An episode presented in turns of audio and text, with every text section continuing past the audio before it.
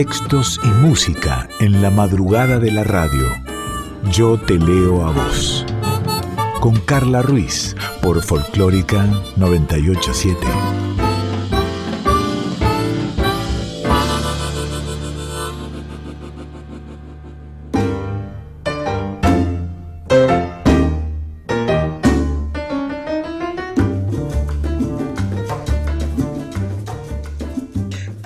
Buenas, buenas, buenas, ¿cómo va? Buenos días, buenas tardes, buenas noches, buena madrugada, según claro, dónde y a qué hora estés escuchando este Yo te leo a vos, que está por empezar ya mismo en la producción Daniela Paola Rodríguez, edición Diego Rosato. Yo soy Carla Ruiz y esta es tu voz.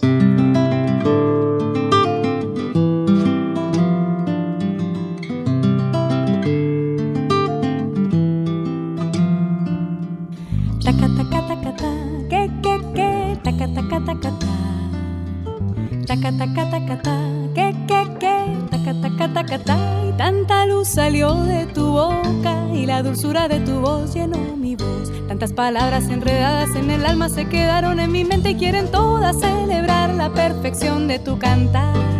Taca, taca, taca, ta, que, que, que, taca, taca, taca, ta. Que, Y tanto swing salió de tus manos, tanto sabor que se quedó en mi corazón. Será tu Cuba que no quiere que te olvides de tu sangre y de tu ritmo y de los negros y mulatos que se inventaron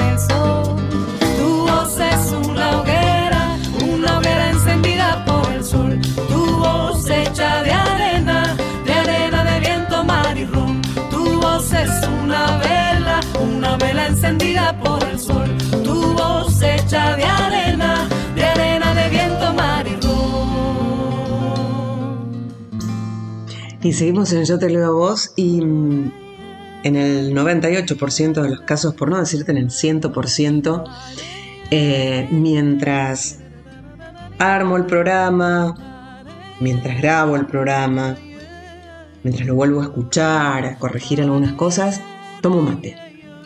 Estoy tomando mate. Mi mate es un poco caliente en general para, para el paladar eh, de los demás. Bueno, ahora ya no se puede compartir mate, hace rato que uno no comparte mate. Y es amargo y con, con hierbitas, con hierbas, con yuyo.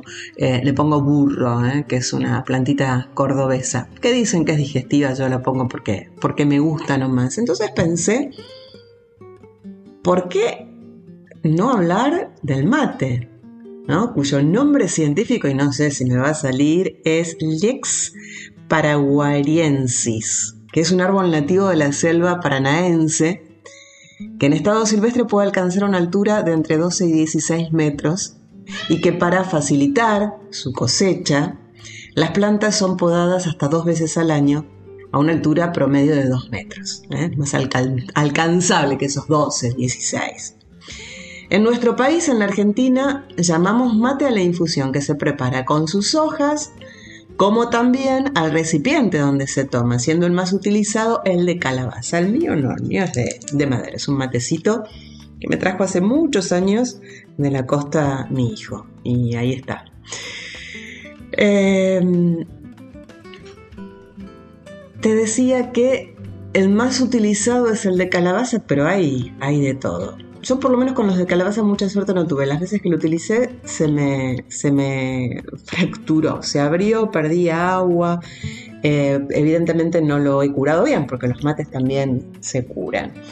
Nos metemos con algo de la historia del mate. Su origen se remonta a los pueblos guaraníes que utilizaban las hojas del árbol como bebida objeto de culto y también como moneda de cambio. Durante las largas travesías por la selva, los conquistadores españoles notaron que los guaraníes tenían mayor resistencia luego de tomar esta bebida sagrada. Y más tarde, los jesuitas introdujeron el cultivo en las reducciones y contribuyeron a su difusión y también a su comercialización, a punto tal que mm, la infusión se hizo conocida entonces como té de los jesuitas. Yendo al consumo propiamente dicho del mate, según datos del Instituto Nacional de la Yerba Mate, en la Argentina se consume un promedio de 6.4 kilos por habitante por año y la yerba mate está presente en más del 90% de los hogares. Su consumo es altamente beneficioso para la salud, dicen, ya que contiene vitaminas del grupo B, B de bueno, posee un gran poder antioxidante, produce un efecto energizante y ayuda a reducir el colesterol malo y los triglicéridos. ¿Qué más te puedo decir del mate? Forma parte de las rutas alimentarias que fusionan lo, turístico con lo gastronómico, ¿eh? destacando la, producción rural de las provincias de Misiones y Corrientes, convirtiendo justamente la yerba mate en ese eh, protagonista. E, encontré un texto en la página de la Cancillería Argentina que este texto da cuenta de la profunda simbología que conlleva compartir la infusión, que dice así. Es el compañerísimo hecho momento. Es la modestia de quien ceba el mejor mate. Es la generosidad de dar hasta el final. Es la hospitalidad de la invitación. Es la justicia de uno por uno. Es la obligación de decir gracias al menos una vez al día es la actitud ética, franca y leal de encontrarse sin mayores pretensiones que compartir. Hablando de este gracias, yo demoré un montón en enterarme, en saber, en entender, en recordar que cuando estás en una rueda de mate, decís gracias cuando ya no querés más. Claro, yo decía gracias por cada mate. No, parece que hay que decir gracias cuando ya no querés participar más de esa ronda, no querés tomar más mate, ahí decís gracias. Hay una ley que es la 26.871 que fue sancionada el 3 de julio del año 2013, hace poquito, que declaró al mate como infusión nacional, disponiendo la promoción y difusión de sus tradiciones en eventos y actividades culturales, sociales o deportivas de carácter oficial. Y asimismo, el 30 de noviembre de cada año, falta poco, se celebra el Día Nacional del Mate en conmemoración del nacimiento de Andrés Guacurari y Artigas, según lo establecido por la ley 27.117, impulsada justamente con el fin de promover el reconocimiento permanente de nuestras costumbres. Vamos a seguir hablando del mate, pero escuchemos cantarle al mate. Matecito de las 7 con Luna Monti y Juan Quintero.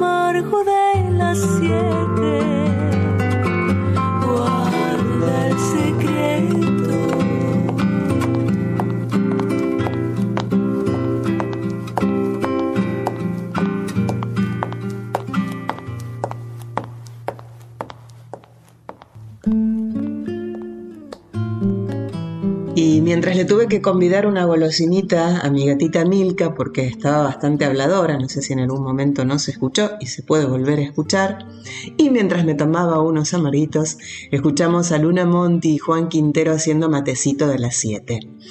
Vos sabés que el mate es una infusión de origen sudamericano muy popular, en Argentina, en Uruguay, en Paraguay, sí, bueno, al uruguayo se lo reconoce siempre por su termo bajo el brazo, ¿no? Su historia se remonta a tiempos precolombinos, ya que grupos de aborígenes que habitaban este hemisferio sur fueron quienes descubrieron la planta, donde se extraen ¿sí? las hojas para, para prepararlos. Un yerbal eh, fue plantado en el Jardín Botánico ¿sí? en 1896. Esto es lo que dicen, lo que cuentan.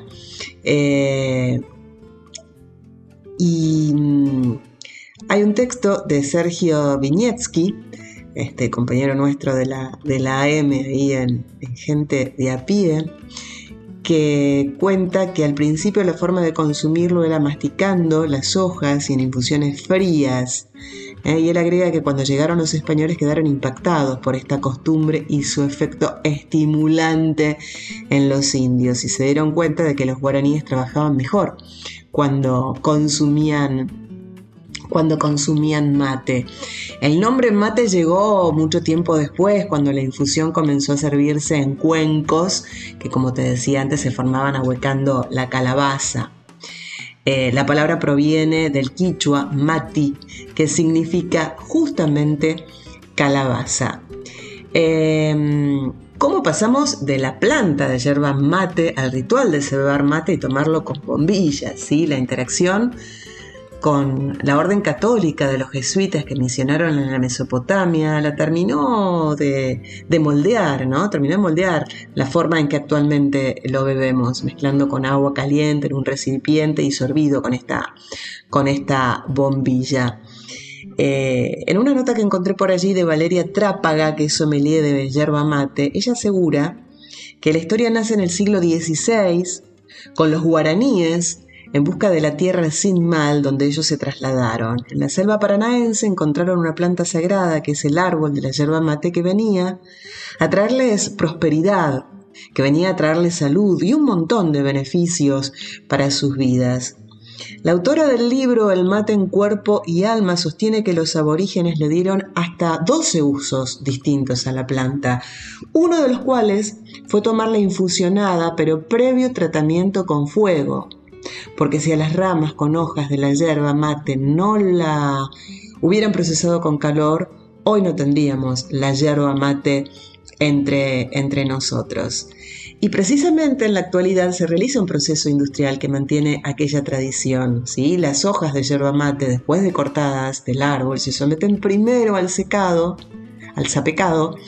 Eh, las hojas de yerba mate eh, luego eh, con esto se genera, a ver, este sapecado es una palabra que viene eh, de origen guaraní que significa abrir los ojos y todo esto genera una pérdida de humedad y fija la clorofila a través del calor que reciben en tubos enormes que giran con paletas donde se sellan estas hojas y luego pasan por secaderos donde se las expone nuevamente a altas temperaturas, se prosigue con el canchado, una primera molienda gruesa, después de la cual queda estacionada entre 6 y hasta 15 meses y finalmente es allí cuando se hace el molido final y el envasado justamente para su comercialización. Em, la especialista afirma que cuando el mate nace como infusión entre los guaraníes antes de la llegada de los padres jesuitas, bebían la infusión en un cuenco que se va pasando de mano en mano y filtrando las hojas del líquido entre los dientes. ¡Qué incómodo!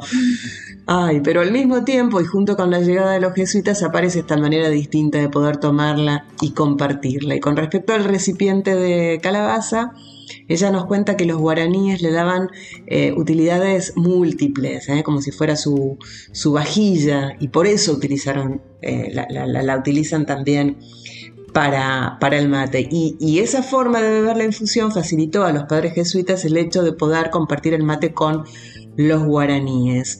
Lo que se infiere fue un modo más de comunicación entre los españoles y los nativos. Es por ello que, que muchos se animan a, a aseverar que los jesuitas tuvieran un gran aporte en la forma actual de tomar mate, aunque también eh, tuvieron sus cruces con los nativos en tiempos de la prohibición de la yerba mate, que esto fue a principios del siglo XVII, cuando el entonces gobernador del Río de la Plata, Hernando Arias de Saavedra, conocido como Hernandarias, ¿sí? Eh, consideró que era un mal hábito. Y finalmente los españoles se tuvieron que hacer amigos y fueron ellos los que lograron hacer las primeras plantaciones nacionales de yerba mate y convertirlas justamente en un gran negocio productivo. Tanto que pasó a ser una especie de oro verde. Vamos a seguir hablando un poquito más del mate, pero ahora la escuchamos a Celeste Carballo, Es la vida que me alcanza.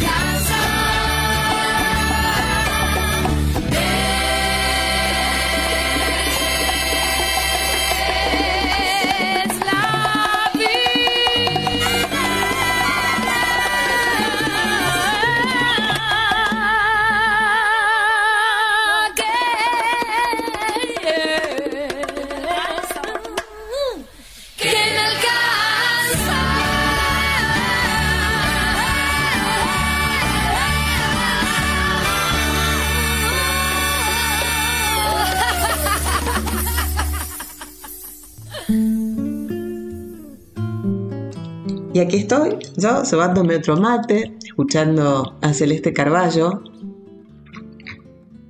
Es la vida que me alcanza. ¿Y qué significa el mate para los argentinos? Claro que sí, no para todos. Hay gente que nunca tomó mate, que lo tomó y no le gustó, que no sabe tomar mate solo no le gusta, que toma simplemente en cuestiones sociales, que insisto, esto con la pandemia se ha cortado un, poco, bastante. Pero el tomar mate es una de las tradiciones que como pocas no solo se mantiene, sino que además se expande ¿sí? en todo el mundo. Eh, volvemos a palabras de, la sommelier Valeria Trápaga, frente al mate somos todos iguales, ¿sí? Eh, esta herencia de los guaraníes eh, es que ellos consideraban que no era más rico el que más tenía, sino el que mayor capacidad tuviera de compartir los bienes materiales y espirituales con los demás. Y coincide ella con Sergio Viñevsky, que resalta que desde que si bien el mate comenzó como una actividad indígena, cuando fue adoptada por los conquistadores y los criollos pasó a ser una costumbre que como hasta hoy atravesaba las distintas clases sociales. ¿sí? A ver, pensemos previo a la pandemia, nos cuesta. Eh, cuando llegabas a un lugar te ofrecían un mate, aquí mismo en la radio entras a otro estudio a saludar a un compañero, o entras a la sala de edición, o subís al informativo. Bueno, todo esto en pasado, ¿no? Y siempre había una ronda de mate y te llevaba un bizcochito, una galletita y un mate. Estaba el que compraba la, la, el paquete de hierba y estaba el que iba y compraba los bizcochitos. Y está también el que no compra ni hierba ni bizcochitos y se toma el mate y se come los bizcochitos, por supuesto. ¿Eh? Pero donde entrabas te recibían, te recibían con un mate, por supuesto. Eh, y, Sergio Vinietzky en su texto agrega que, mm, que por eso eh, cuando descubrieron la yerba mate la hicieron parte de sus vidas, porque para ellos era una pócima y decidieron que la tenían que compartir y que fue frente al fuego que era sagrado y pasándose un cuenco que tomaron esta decisión. Y hoy al mate lo compartimos gracias a ese gesto, a ese mensaje tan místico y tan mágico de los guaraníes.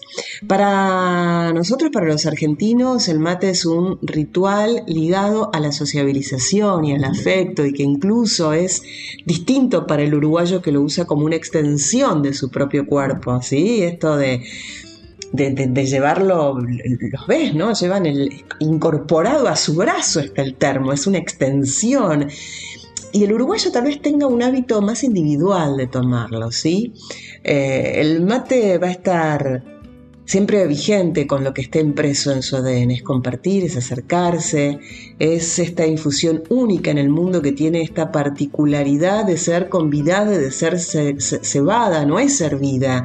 Y al cebar, este, este cebar eh, implica una cuota de afecto y de intención para preparar algo rico para el que lo recibe. Por lo tanto, siempre tiene que haber otro, un ida y vuelta. Eh, volvemos, ¿no? En prepandemia, llegas con frío a un lugar, vení, vení, tomate un matecito calentito, ¿sí? En Argentina, en Uruguay, en Brasil, en Paraguay, se toma de maneras distintas. Frío, caliente, dulce o amargo son algunas de las pocas alternativas alrededor de los gustos y del mate. Eh, a ver, la principal diferencia entre el mate argentino con respecto al del resto de la región es que aquí se consume con hierba elaborada con palos, ¿sí? Y con un estacionamiento prolongado, lo que genera un sabor diferente si se los compara con la hierba mate de Brasil, de Paraguay o de Uruguay, ¿sí? Que no, que no tiene palo.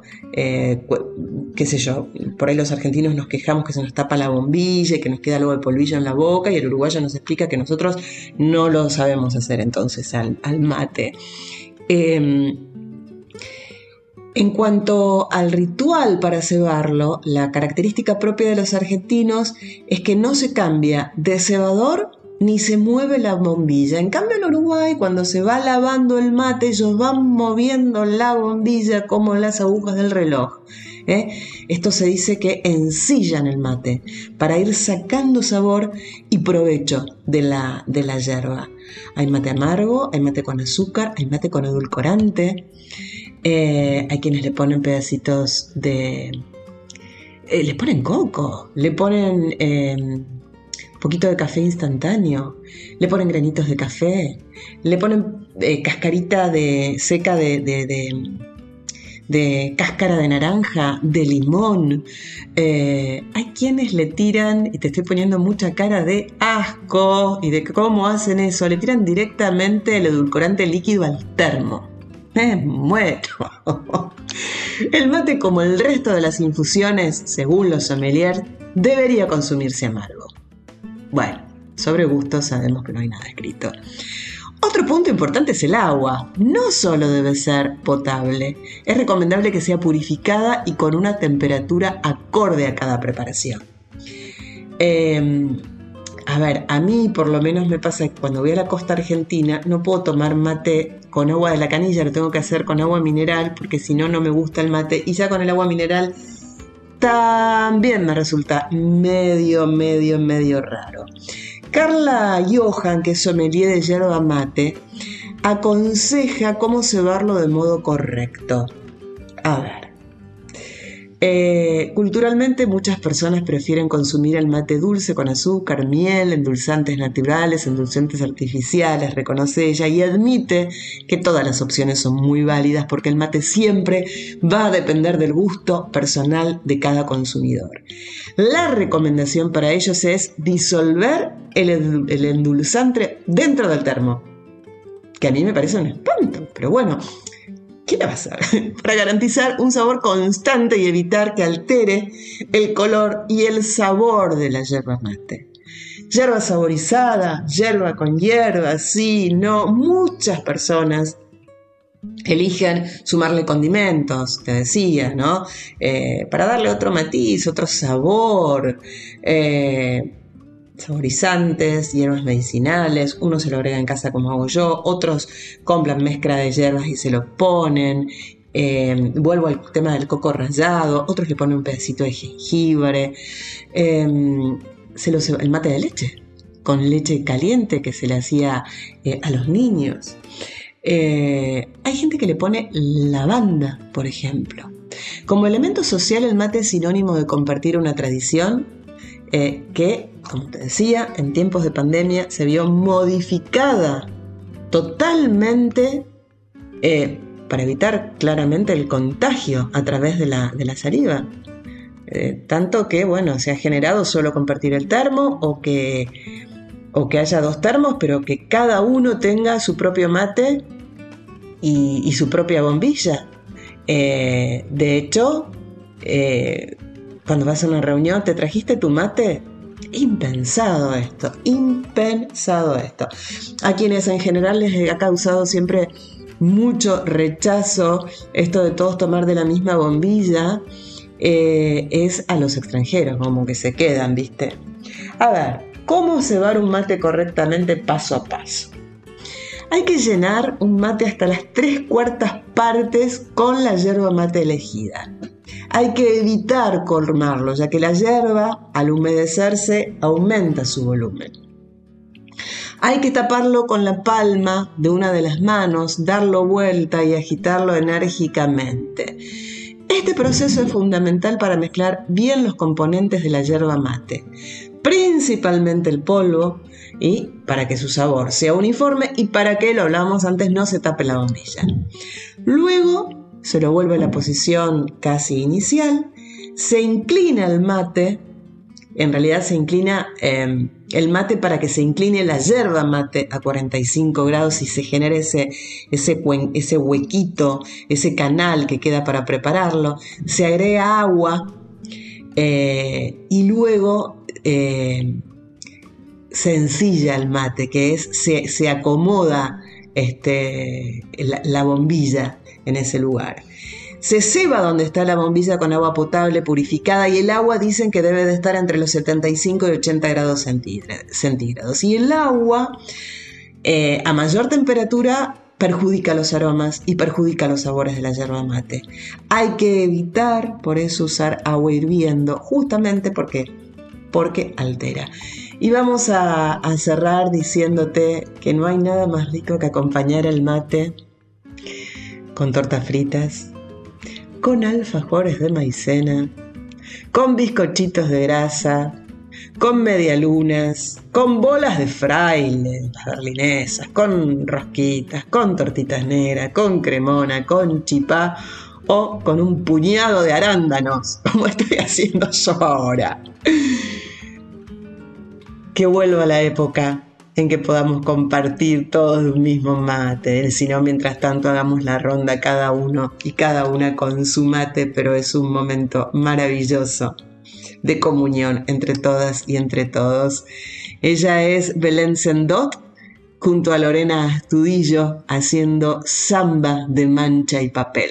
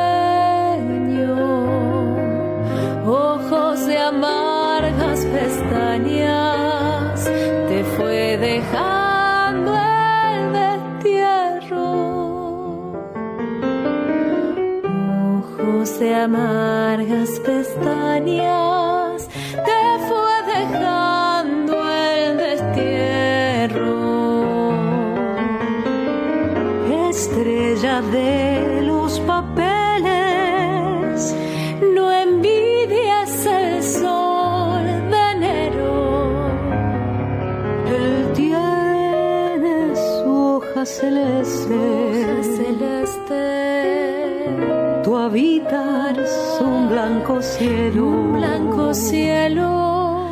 Él tienes hojas celeste, tu habitación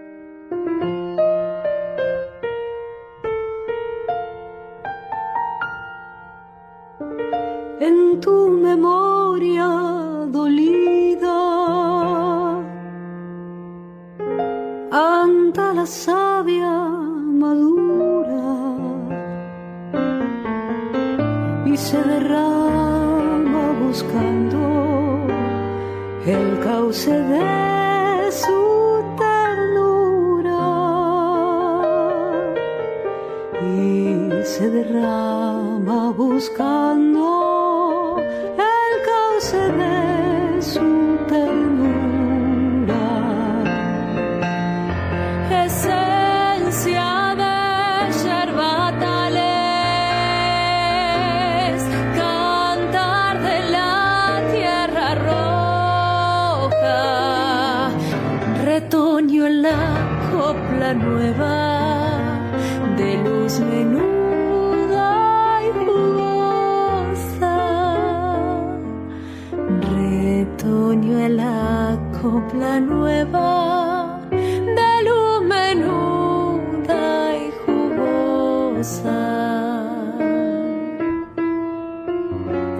Estrella de los papeles.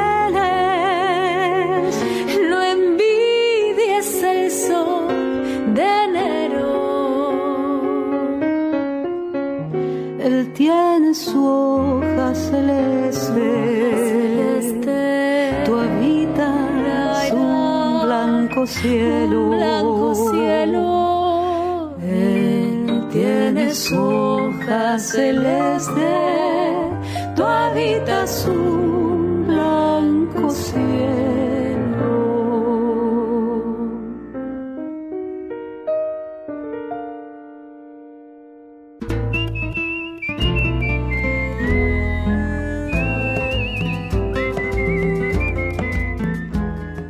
Yo te leo a vos, con Carla Ruiz, por Folclórica 987.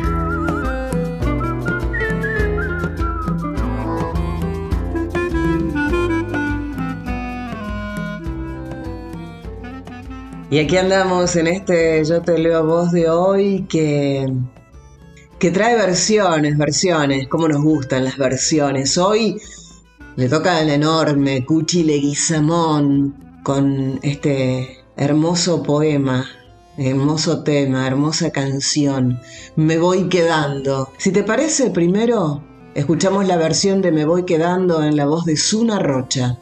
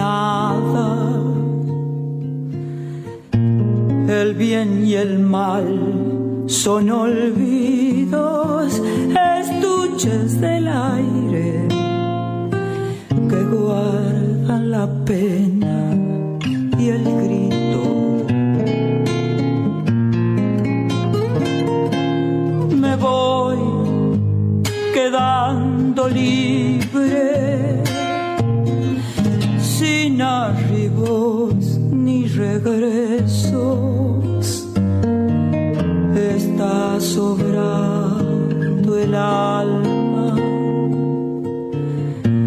para cantarle a los huesos curiosos de rumbos que lindan sabores eternos. A veces no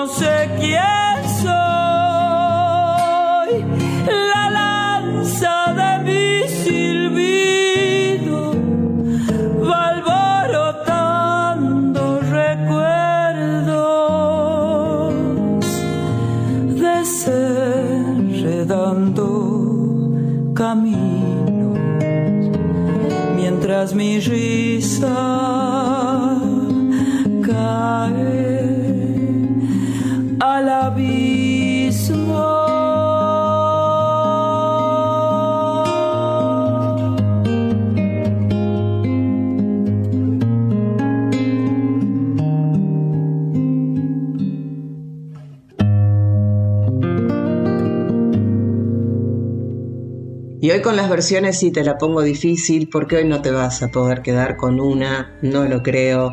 Recién escuchamos a Zuna Rocha y ahora escucha lo que es esta versión de Me voy quedando con Liliana Herrero y Juan Falú.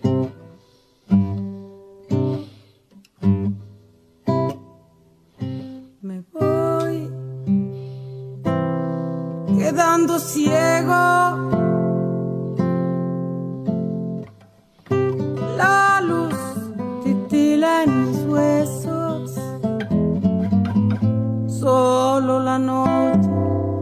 Derrama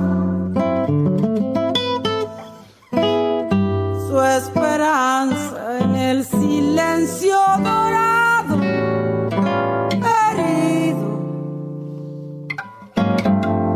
por lunas que pasan cantando. Me voy quedando solo.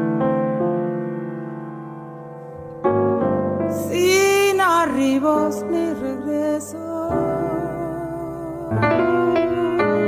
No, no me arrepiento de nada. El bien y el mal son olvido estuches del aire mm, que guardan la pena el grito. A veces no sé quién soy.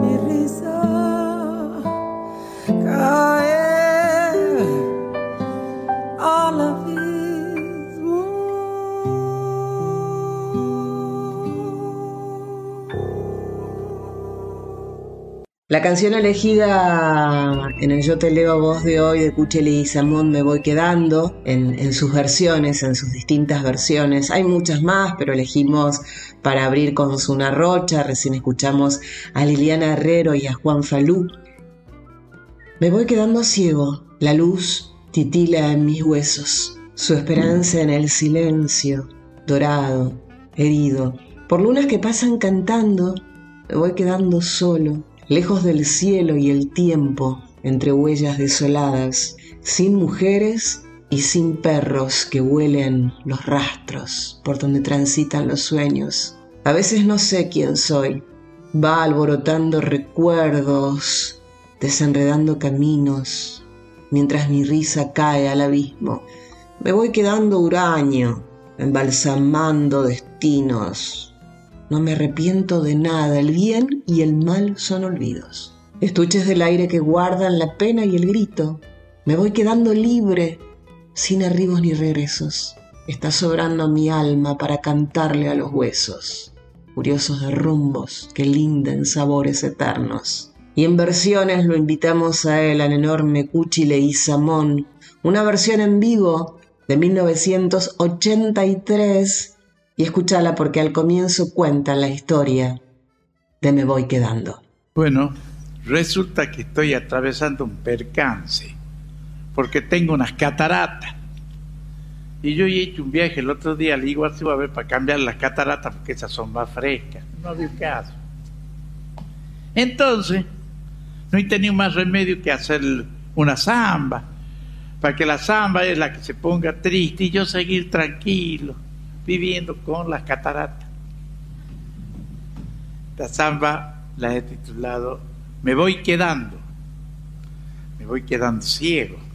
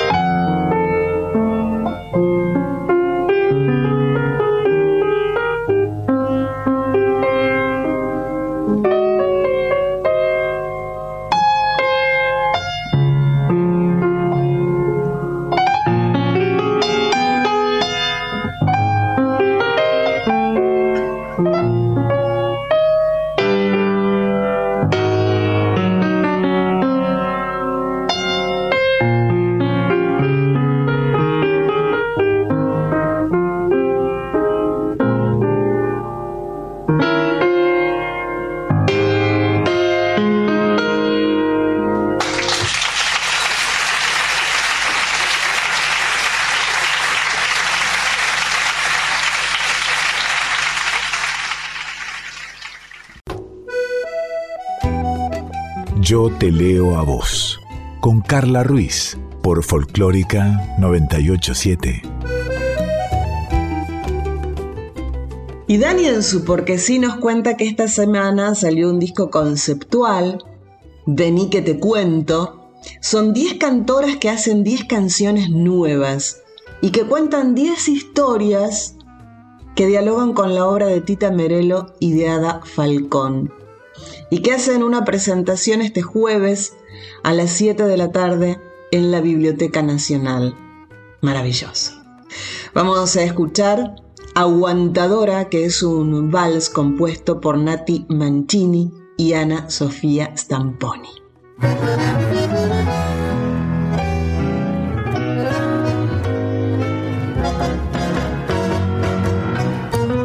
Hizo dura la semana, no hubo tiempo para dos. Recorrí toda mi agenda y el abismo me encontró aguantando malas caras a las seis de la mañana, deshojando las lagañas que un mal sueño me dejó. este lado de la orilla la trasnoche reveló un encuentro de guitarra, voces, vino y milongón. Comprenden qué me pasa, me reprochan madrugadas. Les recuerdo que esta piba también quiere usar su voz.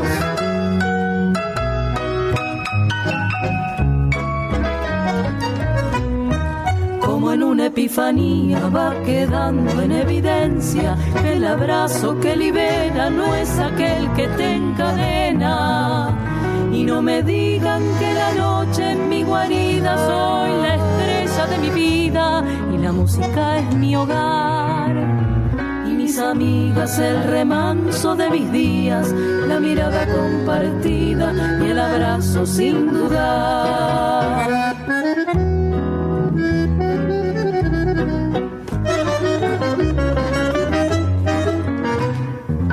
de piba ya buscaba un lugar para volar, desterrando los ensueños de un exilio en soledad, una vida que se lava con las manos desgastadas, el deseo que refuerza la razón para luchar. Libertada de la rienda, nunca mires hacia atrás, que no importe más la forma si está bien o si está mal y cántalo como quieras, sé feliz a tu manera. No te olvides que en la vida cada quien tiene su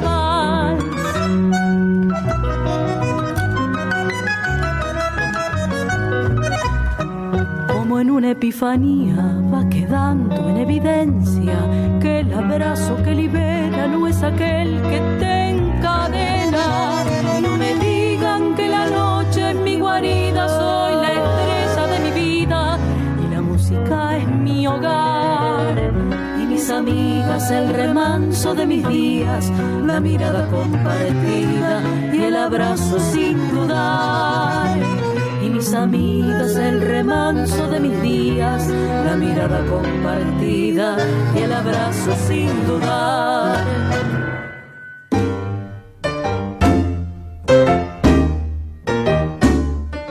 Tiempo de irnos, tiempo de despedida. Hasta aquí otro Yo te leo a vos. Sabés que eh, nos podés encontrar en formato de podcast, tanto en la página de la radio, radionacional.com.ar, como en Spotify.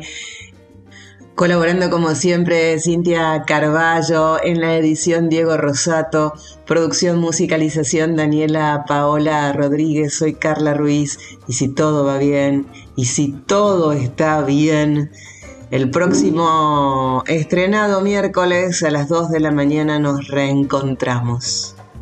Tenemos una cita.